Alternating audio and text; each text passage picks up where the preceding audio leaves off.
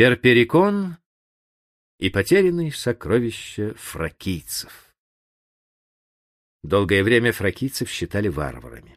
Однако археологические находки, сделанные в последние два десятилетия, побуждают отказаться от привычных представлений.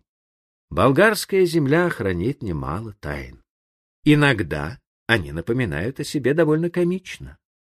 Так весной 2004 года Археологи, заглянув в один из магазинчиков Сопота, с удивлением стали приглядываться к золотой цепочке, которая украшала шею продавщиц. Здесь, среди городской сутолоки, они обнаружили то, что давно искали.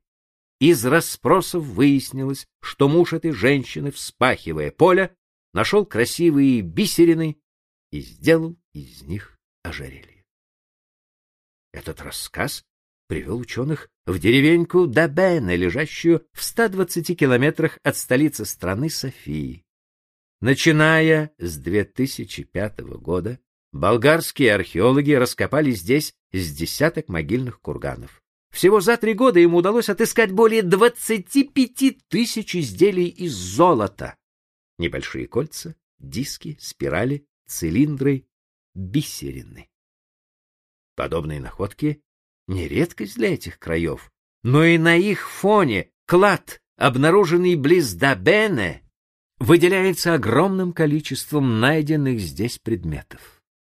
Особенно же удивляет их возраст. Начало третьего тысячелетия до нашей эры, ранний бронзовый век. Это одна из древнейших коллекций золотых украшений, известных археологам поражает и качество работы. Даже изучая бисерины под микроскопом, ученые не выявили в них ни одного дефекта. Может быть, ювелиры уже тогда пользовались увеличительными стеклами, изготавливая их из обсидиана. Пока это лишь гипотеза, ведь ни одной древней лупы не найдено. Особое внимание археологов привлек кинжал, изготовленный из сплава золота и платины. Ничего подобного пока не находили среди памятников, оставленных древнейшими культурами. Платина металл редкий, очень твердый, обрабатывать его трудно. А ведь кромки кинжала еще и сегодня остры, как бритва. Наверняка он принадлежал либо вождю, либо верховному жрецу. Но где он был изготовлен? До недавнего времени считалось, что в середине третьего тысячелетия до нашей эры главным центром обработки золота в Эгейском регионе была Троя. Знаменитые сокровища Приама, найденные Шлиманом и относящиеся к 2400-2300 годам до нашей эры, являются зримым тому доказательством. Однако золотой клад, обнаруженный близ Дабенне, старше троянских находок.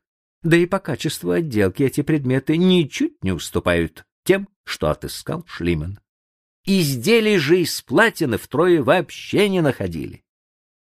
Очевидно, золотых дел мастера из Фракии знали свою работу не хуже троянцев, а в чем-то и превосходили их. Болгарский археолог Валерия Фол задалась даже вопросом, а не была ли Троя фракийской колонией? Кто жил в Трое? Не фракийцы ли? В Илиаде Гомера они изображены, кстати, союзниками троянцев. Можно упомянуть и другие важнейшие находки, сделанные в Болгарии Фракии. Первое. Во время раскопок 56, 59 и 2000-2007 годов Близ деревни Хотница найдены древнейшие украшения из золота, когда-либо обнаруженные археологами. 44 предмета, в основном браслеты, кольца, амулеты. Они изготовлены во второй половине пятого тысячелетия до нашей эры. В 24 году прошлого века в Волчитране, близ города Плевен, обнаружена самая большая сокровищница золотых украшений. Их общая масса составляет 12,5 килограммов чистого золота. Всего здесь было найдено шесть золотых сосудов и семь крышек, относящихся к XVI-XII векам до нашей эры. Самый большой из сосудов весил четыре с половиной килограмма. Третье. Особого внимания заслуживает золотая погребальная маска, найденная в 2007 году в окрестности Сливена, в двух сотнях километров от Софии. Она обнаружена в захоронении IV века до нашей эры. Предположительно, здесь был погребен один из фракийских правителей. На изготовление маски пошло почти 500 граммов золота.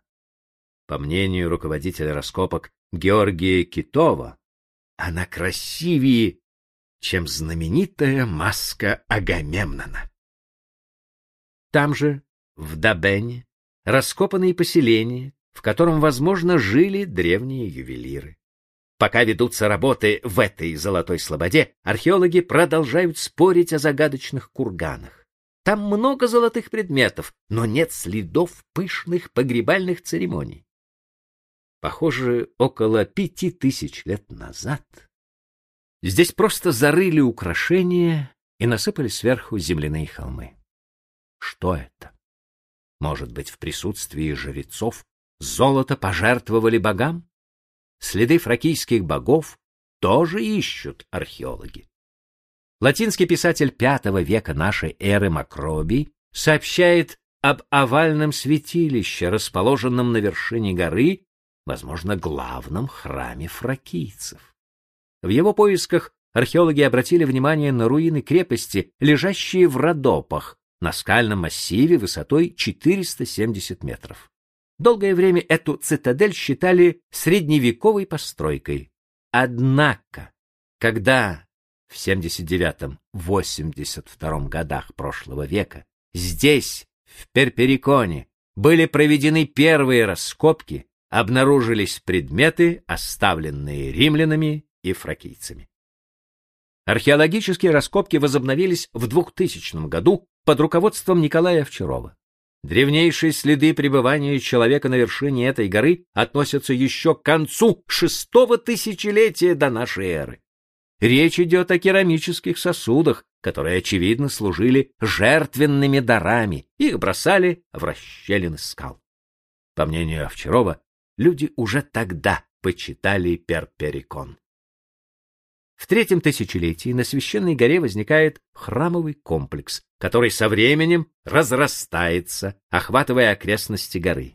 В первом тысячелетии до нашей эры, в период наивысшего расцвета Перперикона, этот комплекс занимает площадь более 12 квадратных километров. Здесь располагаются, в частности, дворец и десятки жилых и хозяйственных построек. Это самое большое святилище, на всей территории Балканского полуострова, включая Грецию. Главная его часть представляла собой зал в форме овала, достигавший в поперечнике 35 метров. К нему вела лестница длиной около 100 метров, вырубленная прямо в скале. Священный зал не был перекрыт сводом. Люди, пришедшие сюда, молитвенно взирали на небо, на солнечного бога, который шествовал по нему. Посреди зала возвышался круглый каменный алтарь диаметром около двух метров. Темные следы, оставшиеся на нем, еще и сегодня напоминают о жертвенных дарах, которые здесь сжигали. Рядом с алтарем выделяется прямоугольная площадка. Возможно, тут стояли жрецы, проводившие ритуальные церемонии. Храм был посвящен, по предположению Овчарова, главному мужскому божеству фракийцев Греки принимали его за Диониса. Геродот писал о фракийском оракуле Диониса, который находился на заснеженной вершине горы, чьи склоны поросли лесом.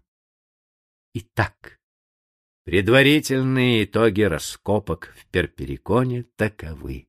Уже во втором тысячелетии до нашей эры во Фракии сложилась своя самобытная культура, которая, впрочем, испытала заметное влияние цивилизации Крита, Микенской Греции и Малой Азии.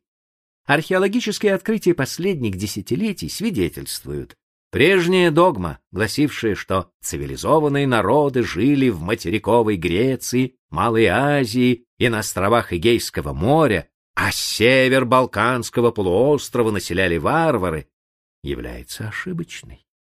В эпоху бронзового века те самые фракийцы, дикари, пьяницы и разбойники, как аттестовали их греки, ничуть не уступали по уровню своего развития другим цивилизованным народам той эпохи. Даже бедствия темных веков античности никак не затронули фракийскую культуру. Наоборот, именно в это время она переживает расцвет.